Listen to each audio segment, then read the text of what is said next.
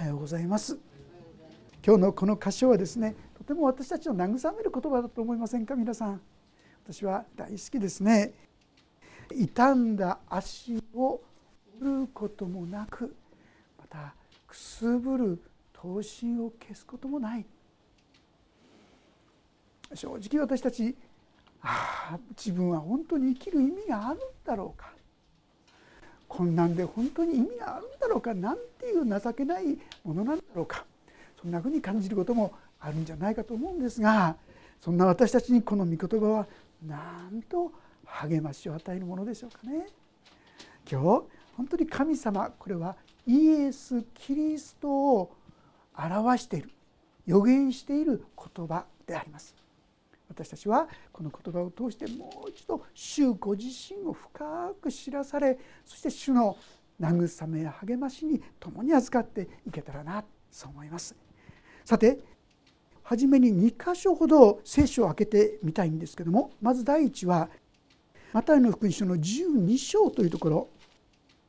18節から21節。18節から21節。ここをご一緒に読んでみたいと思います。よろしいでしょうか？マタイの福音書12章の18節から21節ページ23ページです。それではお読みしましょう。3はい「見よ私が選んだ私のしもべ。私の心が喜ぶ私の愛する者私は彼の上に私の霊を授け彼は違法人に裁きを告げる。彼は言い争わず叫ばず通りでその声を聞く者もない。傷んだ足を折ることもなくくすぶる刀身を消すこともない。裁きを勝利に導くまで違法人は彼の名に望みをかける。あれと思ったでしょうか？まさしく今の箇所ですね。イザヤ書のことはこれをもってイエス・キリストの誕生においてマタイがこの言葉を語ってくださった。ああこれはまさしくイエス様を予言している言葉だったんだなということが分かっていただけると思うんですがもう一箇所同じマタイの福音書の3章。マタイの福音書の3章の16節というところ。ここもご一緒に読んでみたいと思います。よろしいでしょうか？ページ4ページですね。マタイの3章16節。3はい。イエスはバプテスマを受けてすぐに自ら上がられたすると見よ天が開け神の御霊が鳩のようにご自分の上に下ってこられるのをご覧になったこの箇所もまさしくこの予言イザヤ書の言葉を実現したそのことをですね示しているということなんですね。イエス様があの水の洗礼。本来バプテスマ洗礼は罪人が悔い改めて新しくされてそして洗礼を受けるわけですけどもイエス様罪人ですか？じゃないですから洗礼を受ける必要ないわけでしょ？でも人間となってそしてこの地に下ったわけですから。まあこの人間の代表として一人としてこの洗礼を受けた。このへり下りの後に神は精霊を下した。神様はなぜ精霊を下すなんて？だって神の子としてイエス生まれたイエス様は精霊によって精霊をですねによって生まれてるんだから御霊に精霊をいただくなんて必要ないんじゃないですかと思うかもしれませんが地上の歩みは地上におけるイエス様は完全な人になってくださったんですよ。ですから神様の精霊の力なくしてこの世での勝利の歩みことをすることはできませんまた私たちの代表としてもですねモデルとしても本当に精霊に満たされて歩んだその姿がここに記されているわけでありますがまさしくこれらのことが全部イザヤ書この42章の中に記されていたということなんですね。一つ一つ見ていきたいと思います。42章1節からお読みします。見よ。私が支える私のしもべ。私の心が喜ぶ私の選んだもの。私は彼の上に私の霊を授け彼は国々に裁きを行う。見よ私ややこしいですこの私っていうのは父なる神様のことです。父なる神様は私のしもべこれがイエス様のことですね。しもべの歌何度も何度も出てくるんですがまさしくイエス様のことを指しているわけであります。でそれは私の心が喜ぶ私の選んだもの。先ほど読みましたね。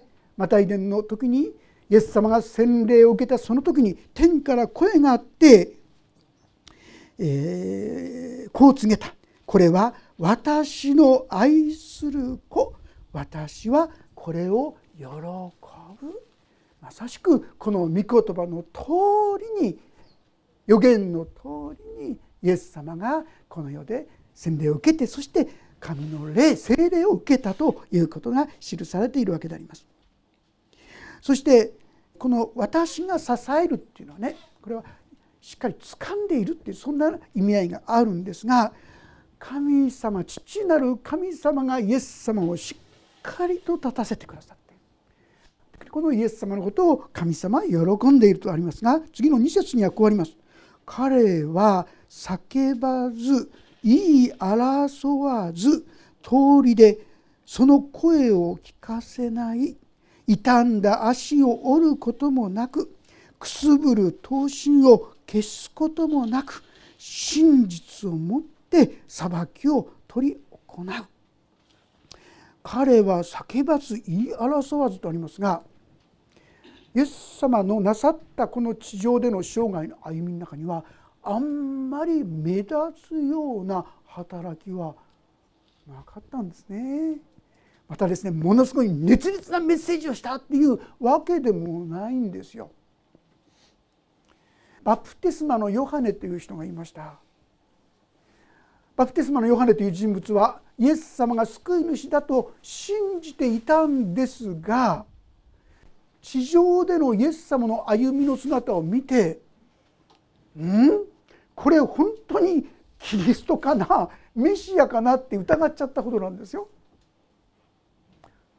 イエス様がなさったことってなんか大々的にですね目立つようなことじゃなかったんですよ。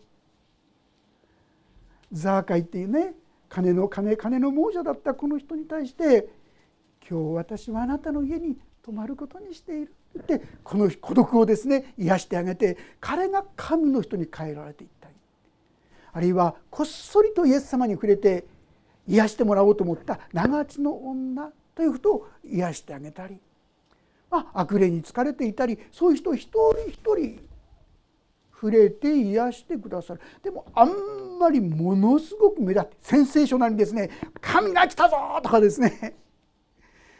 そういうんじゃない。粛々とっていうんでしょうかね。どっちかというとおとなしいそういう宣教の技だからバプテスマのヨハネが本当にこの人がそんな人なんだろうかと疑っちゃったことなんですその時にイエス様は私がやっていることをそのまま伝えなさいって言ったんです。どうして？それは予言されていた通りの姿予言される救い主の姿はそんな目立ってじゃない。粛々とと言いましょうか。本当に一人一人を大切にするそんな生き方歩みだったわけであります。特に傷んだ足を折ることもなく傷んだ足って分かりますよね。風でもパラッてこう弱ってしまう。こんなものもう役に立たないでしょ。神様役に立たなくなったのをそのままにしとくそのまんまにしとくって意味じゃないですよ。この命のところは傷んだ足を折ることもない。それはもう一度青々とした生き生きとしたそういうものにしてくださる。皆さん自分が傷んだ足だなって思うことありませんか？もう挫折して立ち上がる元気もない。もう私はこんなもんだな。私の一生なんてこんなもんだ。なんか悲しくって寂しくってもうどうしようもない。諦めしかない。そんなふうに思う。傷んだ足もう回復のしようがないと思われる。神様はそういうものを生かし立たせてくださるっていうんですよ。これは希望じゃないですか皆さんがどんなに落ち込んでいてももうダメだって思ってもそんな時にぜひこの箇所を読んでください。ああ私は傷んだ足だよって私はくすぶる刀身くすぶる刀身で分かりますか？昔ランプをするのにはですね油の中に朝ひもみたいのをこう入れておくんでそこに火つけるんです。ところが困ったもんでずっとつくかっていうとだんだん燃やしてるとここにカーボンがついちゃってついにはくすぶってくるんですよ。もうくすぶって知ったらもうこれ以上これは燃えないんです。これ切り捨てるしかない。ところがここで言うのはそのもうどうしようもない。救いようがない。このくすぶる刀身を消すこともないっていうのはこれもそのままにするって意味じゃないですよ。もう一度赤赤と燃え立たせてくださるってこういうことですよ。私だったら「なんて言ってね燃やそうとでしょ。私やってもダメですけども神様がやったらなんと本当に燃え始めるんですよ。救い主とはそういう方だよっんです。素晴らしい約束じゃないですか。この方を私たちは本当に受け止めてますか？えー、そうだったんですか？私たちは心を開いてこの方の恵みにもっともっと預かっていくことができたらなそう思います。でもですね一方そんな生き方じゃ拉致開かないんじゃないってイエス様は全世界に出て行き全ての作られたものに福音を述べ伝えなさいって言ったんでしょ？こんなそんな悠長なことやってたらですねそんな届くんですか？なんて。ところが何と書いてあるでしょうか？真実を持って裁きを執り行う。そして衰えずくじけることなくついには裁きを確立する、まあ、この「裁き」と書いてる言葉はですね公義公義と訳で私はそっちの訳の方がいいんじゃないかなって気がするんですけどね。公義公の義本当にそれを正しく導くことができる。神様はイエス様は救い主はそんな一人一人を大切するようなそんな悠長な生き方でありながらなんと全てをすべ収める。そういうことが起こるんだよとこう言うんですね。皆さんイエス様がこの地上でやった主なることって覚えてますか？一番大きなことはね十二弟子を選んだことですよね。そして12人をと一緒に生活をしたんですよ。折々に注意したりアドバイスしたりいろんなことしながら3年半でその中であっちで奇跡癒してしたりまた悪霊を追い出したりそういうこともありましたけども中心的なことはこの弟子たちを導いていったんですが弟子たちってよっぽど能力のあった人ですか？頭の良かった人ですか？よく無学のただ人って言いますけどね。ほとんどは漁師です。特別なそういう勉強した人じゃないんです。立派なですねものすごい魅力的な人っていうことでもないんですよ。私はついついあの立派な人があの素晴らしい人が教会に来てくれたらななんて思ってませんか？そういう人ももちろん歓迎ですよ。歓迎ですけども神様はだからってことじゃどんな人でもです。無学のただ人を用いてくださるのが神様なんですよ。そのやり方は間違ってましたか？今ですね全世界で、まあ、あのどこまでが本当のクリスチャンかって言われたら困りますけども一応クリスチャンという名前のついてる人はですね世界で17億かな十数億います世界で最もそういう人数としては多いイスラム教よりもっと多いんですよ。間違いとは言えないんじゃないでしょうか。粛々と目立った働きじゃないでも神様はこの働きを用いてくださったんです。そうして全世界に確かにこの福音は伝わっていっているんですね。この神様のやり方。ああ私たちはなんかついついですね。目立ったものやね。華々しいものやそういったものについつい飛びつきたくなるんですけども神様のやり方っていうのはそんなんじゃなくてね本当に地道なそういったことの一歩一歩の中で技をしてくださる。あそれでいいんだ。こんなんでいいのかな。いいんですよ皆さん。私みたいなものがクリスチャンって言っちゃっていいのかな。って皆さん思ってる方いらっしゃるでしょ。私も思ってました。こんなんでもクリスチャンってですね言うのにちょっと恥ずかしかったりしたんですね。でも神様はそれでも私たちを生かし用いてくださるんですよ。くすぶる刀身を消すことがないんです。傷んだ足を折ることがない。これがあなたの神様です。ああなら私でも可能性が希望があると思いませんか？そして4節には「衰えずくじけることなくついには地に裁きを確立する」確かにですね今全世界にこの福音は伝えられている。聖書はですね1年間で2億数千万冊刷られているってこう言いますね配られているってねそして何よりもその神の御業がもちろん理想からは遠いかもしれないけどもこの神の教えがどこにあるかっつったら教会の中にあるわけですよね。できないながら私は教会の中でそこに一歩また一歩と主の恵みをいただいて精霊によってその道に歩ませていただきたいと願っているわけです。このところが全世界に広がっている本当に素晴らしいことではないでしょうか。そしてここにはですね4節の最後に「島々もその教えを待ち望む」と書いてあります。この島々っていうのはこれ国々のことです。多くの国々地の果てまで。実はもうこのイザヤ書の時代から神様の視点はユダヤ人だけじゃないんですよ。なんかユダヤ人だけが先民であって他はダメだみたいなね感じ。他は付け足しみたいな感じがあるかもしれません。がそうじゃない。地の果てまでがこの教えを待ち望んでいる。全ての人々がこれを望んでいるんですが皆さん思いませんか？いやいや私はね伝えるんだけどみんな拒否されてね。チラシあげようと「いや結構です。間に合ってますから」なんてね。もう伝える勇気がなくなっちゃうかもしれませんけどね。皆さんこれ知ってください。日本は世界で最もクリスチャン人口が少ない国の一つなんですね。大体こう教会に行っているクリスチャンっていうのは0.2%とかね3%とか言われてますよ。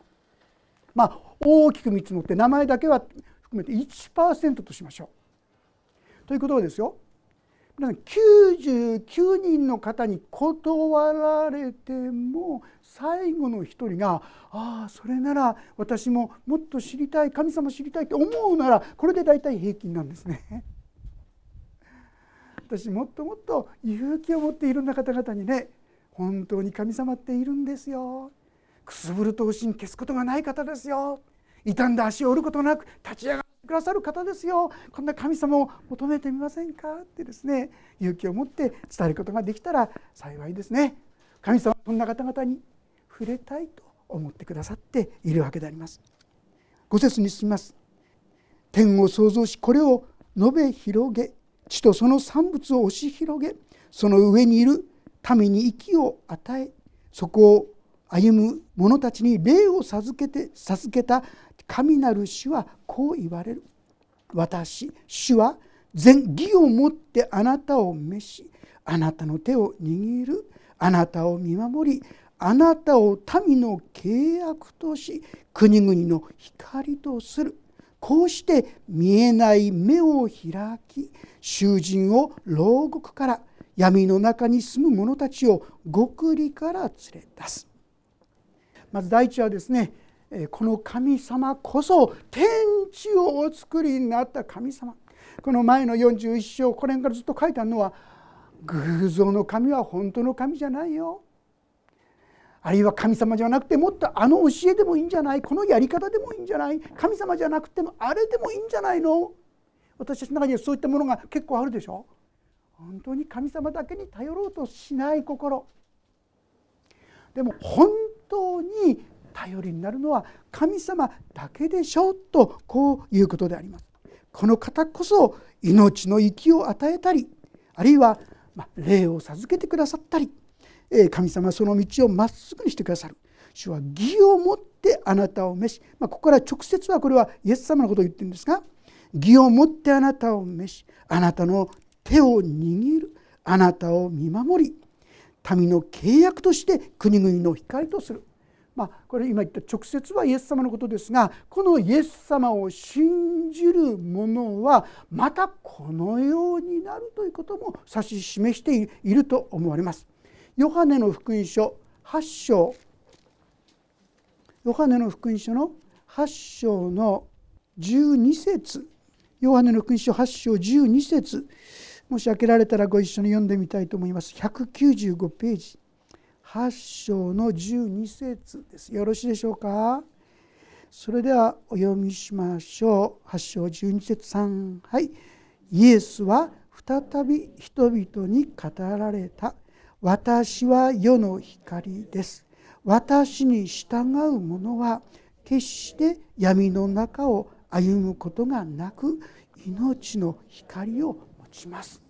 イエス様こそ光の源ですがそして今ここで言っている守るとかですね人国々の光とするですがこのイエス様を受け入れた人々私の救い主だと信じる者は神様がその人をも光とするって言ってくださってるそして私たちはその光の中を歩むことができるんだってこう言ってくださってるんですよ。ああそうなのか。どうしてですか？それはあなたを民の契約としてって書いてあります。この契約って何ですか？これはイエス様が私たちの罪の身代わりとなって死ぬということです。そして死ぬことによって私たちの罪が許され清められる。イエス様が死んでくださったので今このイエスを我が救い主ああ私にも罪がある。私も愚かであるいはもっと言うなら私もこのくすぶる刀身であるいは私もこの折れた足でもしそういうなら神様がその救い主となってくださるとこう言っているんですね。そのためにイエス様はこの世に来てくださった。ですから具体的には7節にこう書いてあります。こうして見えない目を開き囚人を牢獄から闇の中に住む者たちを極夜から連れ出す。皆さん私たちの目はね曇らされている。悪しき者によって見るべきものが見えなくなってしまっているんですよ。どういう意味？いろんな問題がある時に困難がある時に私はそれだけしか見えなくてその上におられてそれさえも益とすることができる神様を見上げることができなくなってしまっていると思いませんか？目がくらまされてしまってるんですよ。正しく見上げることができなくなってしまって騙されちゃってるんですね。コリント書のところも開けておきましょう。第2コリント4章の4節。新約聖書ですね。第2コリント4章の4節の言葉。ちょっと読ませていただきますがページ359ページですけども4章4節。読ませていただきますがもし開けられた方はご一緒に読んでみましょう。3はい。彼らの場合はこの世の神が信じない者たちの思いを暗くし神の形であるキリストの栄光に関わる福音の光を輝かせないようにしているのです。悪しき者によって目がくらまされてしまってせっかくの神様の恵みが見上げられなくなってしまっているんですよ。よくですね厚い雲の上、まあ、なんでこんな雨ばっかりこんな暗い状況で思いますけどもその上にはどうですか皆さん？いつでも太陽が照ってますよね。でもこの太陽を見上げることができないのでなんでこんな暗くてなんで雨ばっかりと私たちはつぶやいてしまうわけです。見えなくされてしまってんです。どんなのやっても太陽を思い出すならやがて晴れるよって言えるはずですよね。私はそれが言えなくなってしまう目がくらまされてしまっているでもイエス様が来てくださってこの契約すなわちその私たちの身代わりとして十字架にかかってくださったので私の目がパチッと開くああここにも神様がいたんだ。もうこの問題はどうしようもない。手に負えない。ああ神様には何とかなるのかもしれない。真っ暗の中でもちょっとずつ光が灯ってくるんですよ。そうすると私たちの中に希望が湧き出てくるんですね。残念ながら一気にいかないですよね。まあ私が察するにですね一気にいろんなことがいいことがあるとねすぐ私たち高慢になってね私を信じたらこんな素晴らしいことが起きたんだよ。あんたダメだよねまだなんてですねなっちゃうと思いませんか皆さん。すぐに高慢になっちゃう。だから徐々に徐々にですが私の目をですね開けてああそうだったのかそしてその真理によって私たちは清めるあ分かたれていく。あるいはですね。先ほどのところにあったのは囚人。囚人を牢獄から。これ何の牢獄ですか？罪ですよ。あるいは欲望とかね。自分の力でどうにもならない。そういうものの奴隷になってしまって捕らえられてしまってるんです。えー、私別に捕らえられてないですけどって。本当ですか？例えばですね皆さん朝聖書読もうかなと思ったんだけどちょっとテレビ見ようかなパチッてつけてですね いつの間にかテレビの中でこう見入ってしまって聖書なんかまた明日で読めばいいやなんつってですね 読まなくなってしまったりお祈りしたらいいのにと思いながらお祈りするよりもちょっとこっちやった方がもっといいのにと思っていつの間にかその取り込んでってしまったりこんなちっちゃいことでも結構皆さん負けてると思いませんか？正しいと分かってるのにそのことができない。私たちね。正しいこと大体何でもそうですが答えって自分で大体知ってるんですよね。ですからあんまり正しいことでされると嬉しくないんですよね。分かってるのに言われちゃったっつってね。でも打ち勝てない。それは囚人になってるんですよ。罪の牢屋に入れられているんですよ。私たち。ああそういえば私もああ妬みの牢屋に入ってたなとかね。敵対心の牢屋に入ってたなとかね。恨みの牢屋に入ってるなとかね。裁きの牢屋に入ってるな。いろんなそういう牢屋に捉えられてしまっていると思いませんか？プライドとかね。人のことをついつい悪く言ってしまったりとかね。どうしたらいいんですか？これいつも同じですよね。もし私たちが自分の罪を言い表すなら神は真実で正しい方ですからその罪を許し全ての罪から今不義からってなってますけどね不義から私たちを清めてください。これでいいわけですよね。どうして？それはイエス様がその罪を代わりに受けたもうその罰を受けてそこから解放してくださったからなんですね。イエス様が出会った一人の女性、まあ、人出会ったと言いましょうかある時にですね勧誘の現場で捕らえられた人がイエス様の前に連れてこられたんです。さあこういう女に対してはどうするんですかイエス様。優しいこと言ってるけど立法ではこういう人は石打ちの刑ですよね。イエス様が何と答えるか。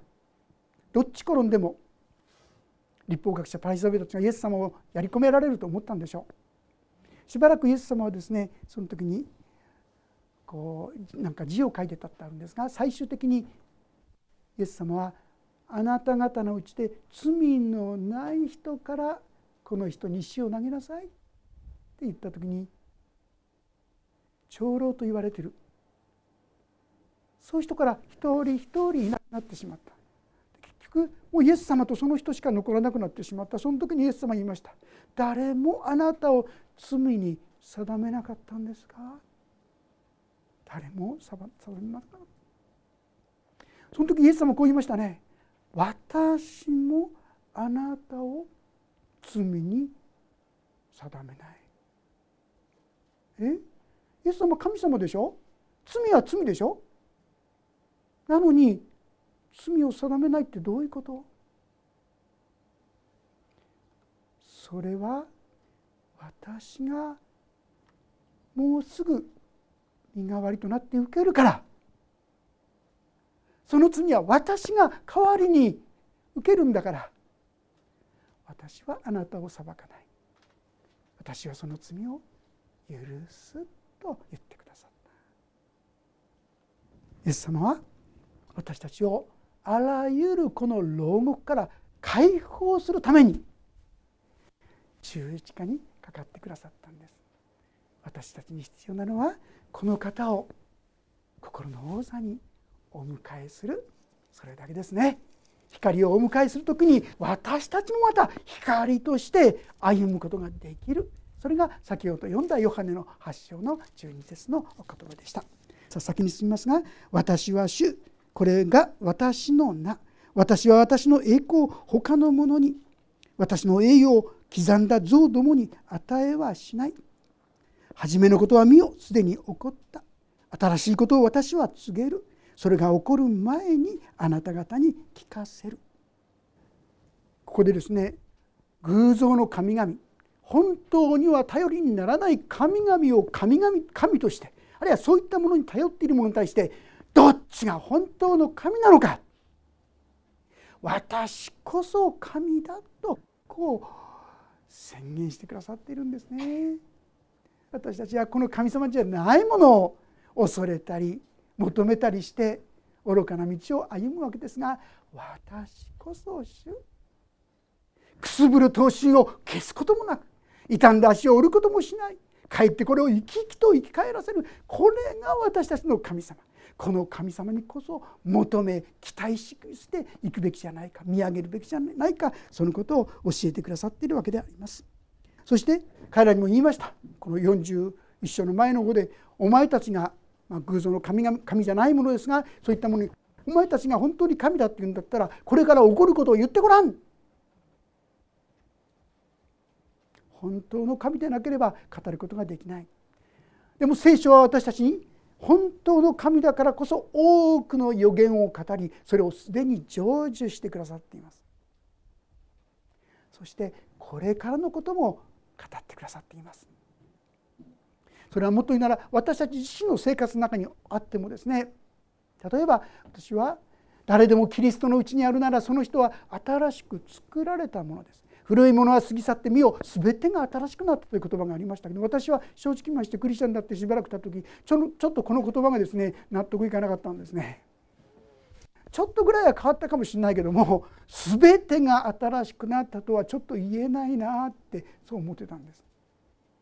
でも全ては聖書は全てが新しくなった。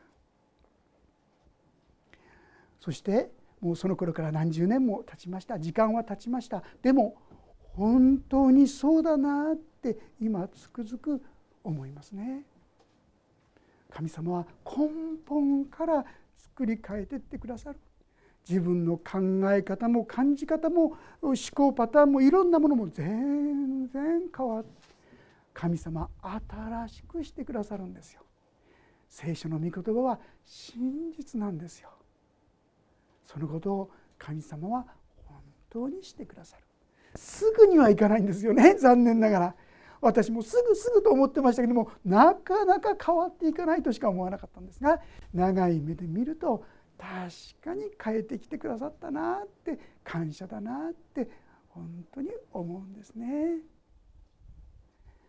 私たちはこの方を見上げる時に失敗がない。ああ本当にこれでよかったということができる。私はこの方をですねいつも見上げる。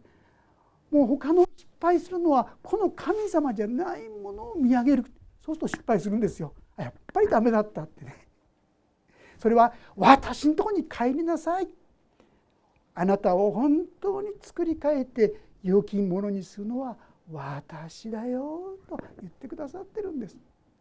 この方のもとに私たちも祈ってそして立ち返っていけたらなそんなふうに思います。最近ですね一人の方が私あの手紙くださったそれはあの宮城拘置所って分かりますか？宮城の古城というところに、まあ、刑務所があるんですがそこからのお手紙でした、まあ、私がですねなぜ私を知ったかと言いますとあの西成の釜ヶ崎っていうところにこの伝道している方に教会からあのいろんな支援したり献金したりしてるわけですがその機関誌月刊誌みたいのがその刑務所の中にあったみたいなんですね。それを見てですね私のなそこに私が関東言っていうかそこにちょっと書いた時があったんです。それを見たようで私にですねこう手紙書いてくださったんですね。ですごく素晴らしい字なんですよ。私全然書けない。あんまりにも達筆なんで正直言って読めないところがいくつかあったんですね。またすっごく難しい漢字も使ってあって読めないなって調べてもなかなか出ない出てこない字だったんですけども。よくよくあってこの間行ってきてお会いしてきたんですけどね。そのとしたらですねこの方は小学校しか出てない方でした。まあ、生まれた時になんか産院でですねこの子は女の子だって言って女の子のつもりで育ってきたに生まれたのが男だったっつうんでですねなんかその人は怒ってもその赤ちゃんを置いて帰っちゃったっつうんですね。そして最初からそういうことである意味で虐待されて本当に苦しいそういう生活をしてもう12歳の時からいわゆるあの薬物ですね依存症になってしまってそしていわゆる少年院とかそういったところにですね入らざるを得なくなって次には大きな罪を犯して今そこに入っているんですけども彼がその中でまあ構成するためにいろんな本でも読ませようと思ったんですが本も読めないんですよ。で本読めないからっつってねあれ漫画なら読むじゃないかっていや漫画を渡したみたいですが実は彼は虐待されていましたから漫画を読む読み方がわからないんですって。わかりますか皆さん。コマがあるでしょ？コマを下に行くのか右にどうやって読んでいいかわからなかったっつうんですよ。そういうものすらも与えられていなかったんだって言ってましたね。でもそんな中で、まあ、ひらがなだけは読めたんでしょう。そして読む中で面白いってある本を読んで思いたんだそうです。そうするとそれを知るために言葉がわからないからそれを知るためにって辞書を覚えたんですって皆さん。でさらにはですねもっと難しい本を今はですね進学書なんかを読んでるんですけどね あのすごい本を読み始めてですねですから工事林とかそういうのを全部覚えちゃったそうですね。字もすごいです。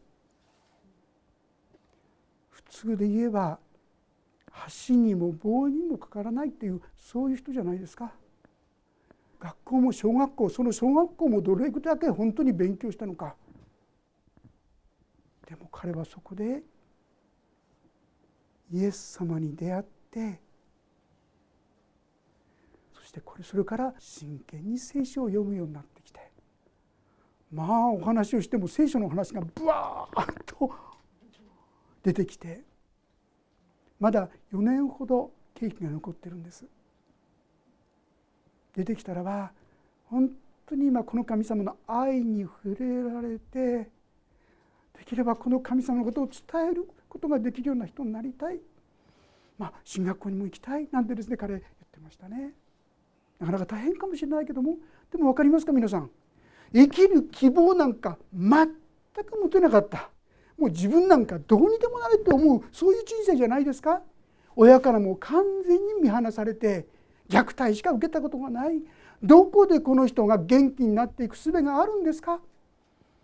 でもイエス様に触れた時に変わったんですね。この方は本当にくすぶる刀身を消すこともなく傷んだ足を折ることがない。私がそういうものです。汚れたものです。愚かなものです。弱いものです。惨めなものです。そのまんま神様に申し上げましょう。そしてこの神様の恵みに共に歩んでいくことができたらな。そんなふうに思います。お祈りをいたします。恵みの神様あなたが私たちの全てをご存知です。人の前では立派な姿を見せたとしても本当は惨めで哀れで貧しくて盲目のものであります。でもしよそんなものあなたはそれでよしと私はそのために十字架にかかったと言ってくださることありがとうございます。自分なんか生きている意味があるんだろうか価値があるんだろうかそう考えている人がいるでしょうか。神様その弱さの中であなたにお会いすることができますように。あなたに助けを求めることができますように。心を開いてこのイエス・キリストを我が罪からの救い主人生の主としてお迎えすることができますように。そして主よその人の人生に本当の希望と本当の喜びと本当の生きる力と注いでくださるようにお願いします。あなたがそのための一切の必要十字架によって一切の罪の汚れを清めてくださったことありがとうございます。どうぞこの方に心を開いてその人生を新しいものに作り変えていただくことができるように神様あなたはそのお一人お一人の心をご存知ですからその悲しみにもうやりきれない心に頑張っても頑張ってもどうにもならないその自分主よ。諦めかかっている一人一人に私だ恐れることはない。あなたのそのくすぶる闘身をもう一度燃え立たせよう。折れた足をもう一度青々としたものにしてあげよう。神様どうぞあなたがそう語ってくださるように。そして元気に立ち上がっていくお一人一人とさせてくださるようにお願いします。御手に委ねます。イエス・キリストの皆によって祈ります。アーメン。もうしばらくそれぞれに音の祈りをお捧げください。